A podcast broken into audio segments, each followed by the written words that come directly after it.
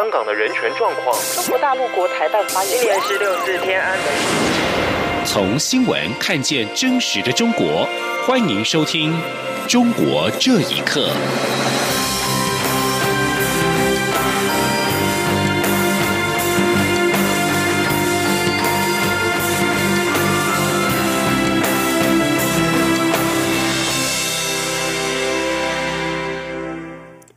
听众朋友们，晚安，欢迎收听《中国这一刻》，我是李自立。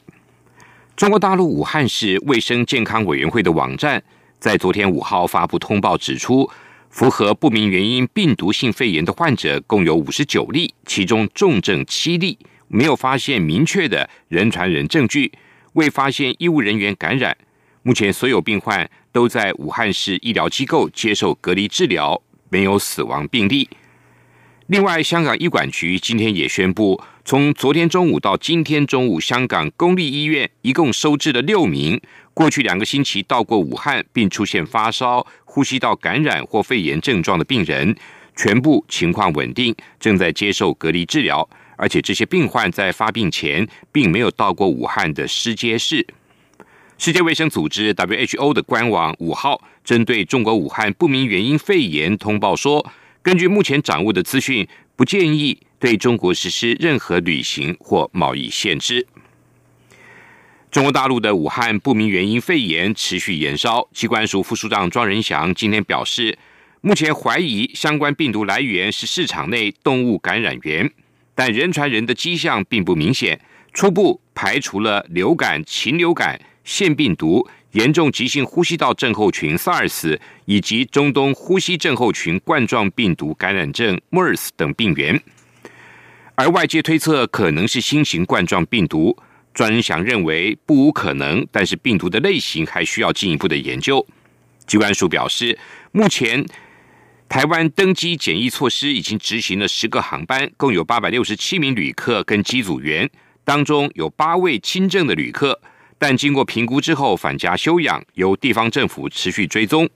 机关署也提醒，临近武汉区域的国人应该避免前往华南海鲜市场以及接触禽鸟。如果返国两周有呼吸道症状，就应该紧速就医。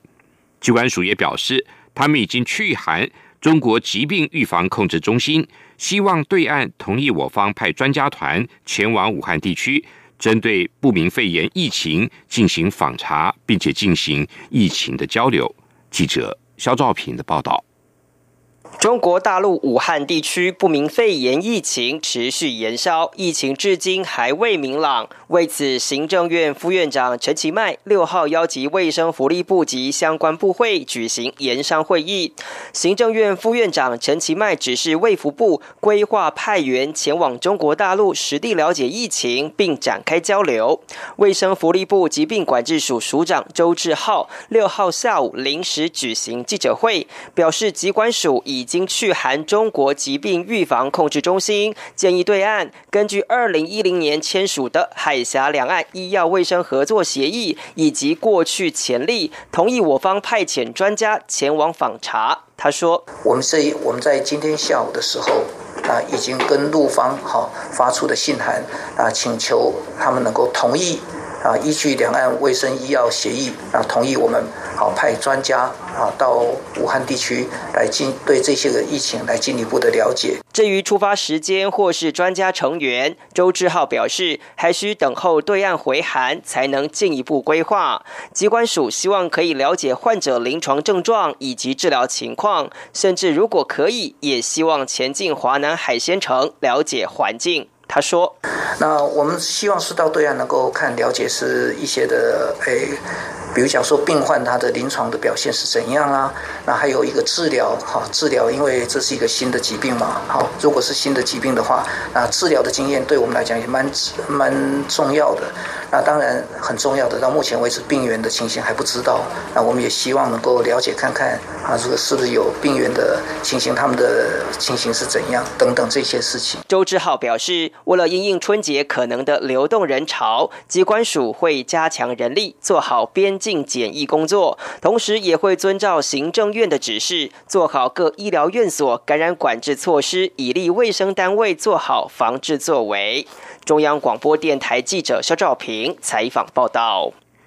宣扬民主理念的大型网络平台振华会创办人江苏异议人士曹海波，二零一一年因为煽动颠覆国家政权罪遭判刑八年，刑满出狱后仍持续受到当局打压，经济陷入困境。他表示，当局的强力打压反而激发他重新出发的决心。请听一下报道。十年前，曹海波经营网吧以及饭店，并且开始关注到时事跟民生的问题。由于自己有网络维权的经验，开始组建骇客群，并且逐步发展为网络平台，地名为振华会，宣扬民主宪政等理念。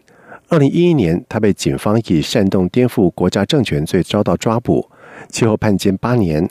他在出狱之后，投资电动车行业，却持续受到当局的打压，半年不到就血本无归，经济陷入了困境。他说：“那么当时呢，我投资已经进去了。”进去了之后呢，我承包了他们里面的就是三个车库。我进去经营了大概也就是两个月左右，常州当地的国宝就介入，介入去跟常州那个西林街道的讲，就是这个车库，嗯，合同终止，就是不再承包给我了。我合同上面显示的是你要承包给我五年的，对不对？但是呢，现在五个月都没到，他就给我终止了。当地警察他们就直接找他们那个辖区的这个街道。直接找到了街道的主任和书记，然后就给这个物业公司的老总打电话，让他跟我的合同终止了。曹海波相信这与振华会影响力犹存有直接的关系。他说：“因为当时就是振华会在国内还有有一部分影响力，就是说会员呢大概有嗯一万多个。”然后那个申请入会的有三十几万，我 QQ 群都有好几百个，就是振华会的 QQ 群了，有振华会一群、二群，一直到几百群。然后振华会的黑客群、律师群啊，还有记者群啊，什么各地我都有各地的地方群，我都有。我大概建立了几百个这样的群。而牢狱生涯也改变了曹海波的人生。政府强力打压使得曹海波的积蓄化为乌有，更激发他重新出发的决心。他说自己的网名到现在也没改。就算再被逮捕，想法也不会变。已经走了这条路，已经不可能再回头了。蔡海波强调，自己已经做好准备，并争取和其他组织跟媒体合作。央广新闻整理报道：中国缓刑犯佩戴电子定位装置的议题一直受到外界关注跟讨论。去年底，中国全国人大常委会通过了《社区矫正法》，界定有关监控装置的适用范围和期限。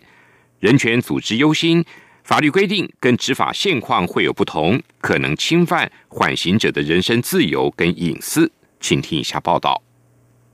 中国全国人大常委会去年十二月二十八号表决通过《社区矫正法》，未来社区矫正机构可以利用手机定位、视频通话等资讯查核方式，掌握相关人士的活动情况。而针对不服从管理的人，例如受矫正者违反法院禁令。未经批准离开居住地等，只要经过司法单位的批准，就可以使用不可拆除的电子定位装置，例如电子腕带等加以监控。但是期限不得超过三个月。新措施将会从今年七月开始实施。北京维权律师莫少平认为，很多国家也都会在保释期间让罪犯佩戴这种电子定位装置，总比没有法律依据监控所谓被矫正人要好。不过，国际人权组织国际特赦中国的研究员潘家伟则是忧心，法律规定跟执法现况会有不同，可能侵犯缓刑者的人身自由以及隐私。他在接受自由亚洲电台访问的时候，以维权律师蒲志强为例说，他曾被判有期徒刑三年，缓刑三年，而早在二零一六年接受社区矫正期间，就佩戴了半年的电子手环。潘家伟说：“有可能会有。”呃，一些监视的一些呃科技在里面，呃，因为在中国这个环境之下，绝对是有这个可能，在所谓的呃完成所谓的那那个要求的时间之后，呃，有没有后续的有呃继续监视、监听的一个功能？当局的有可能也会透过这个方式来长期的对当事人去使用这样的一个科技来去做监视。另外，根据中国官方数据资料，目前全中国接受社区矫正的对象达到四百七十八万人。人大常委会法工委刑法室强调，制定社区矫正法是期待受矫正者能够顺利的融入社会。但是，法律规定能不能够在后续执行的过程当中受到监督，以及是否逾越了自由还有隐私人权，外界都相当的关注。以上新闻由央广整理报道。中国国家主席习近平二零一五年宣誓，致力完成二零二零年的全民脱贫目标，时程已至。近期各地政府纷纷表态要完成今年的脱贫责任，但是民众表示，中国的贫困户非常的多，政府无法帮助他们真正的摆脱贫困。舆论也认为中国只是数字脱贫而已。请听以下报道。根据自由亚洲电台的报道，中国在二零一五年的贫困人口超过四千三百万人。官媒新华网二号指出。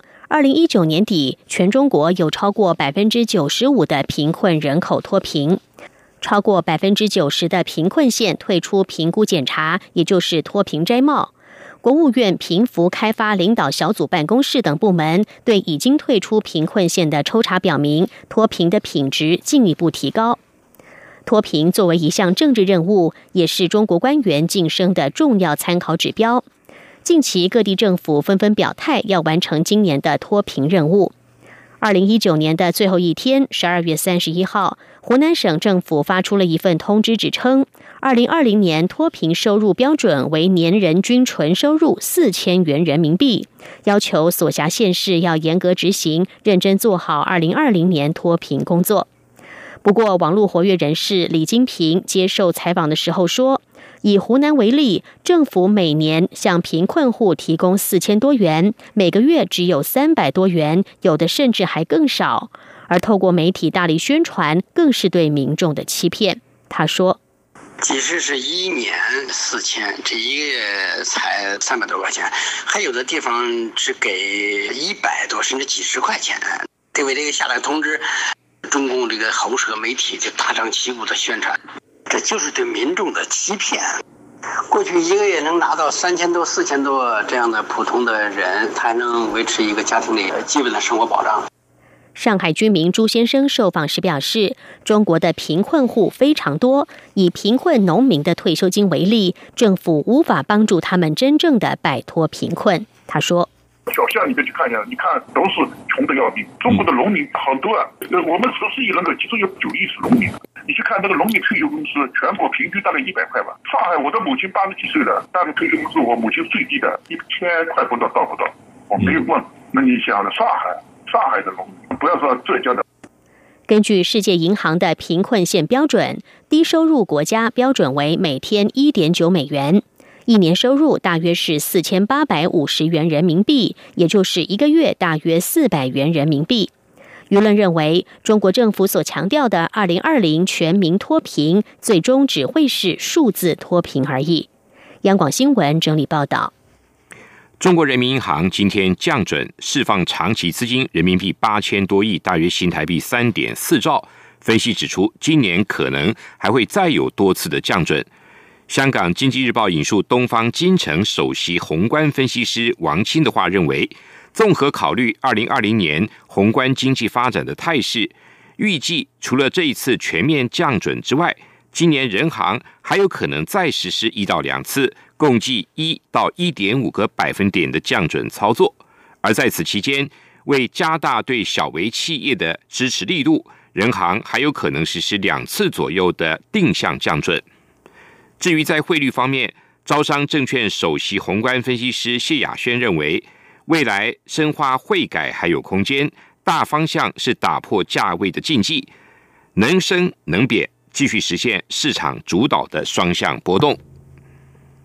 中国江苏苏州市历史名街石泉街四号发生大规模的坍塌，官方初步判断是临近的河道清淤工程造成。目击者指事发时曾传出轰轰的闷声路边凉亭逐渐的变矮路面开始塌陷新京报引述目击者表示当地的一条仿古长廊在四号下午突然发生塌陷期间听到了轰轰巨响。苏州市交通运输局五号则通报坍塌是一座仿古城市的市民休息长廊初步判断道路北侧的河道清淤工程可能是造成坍塌的原因。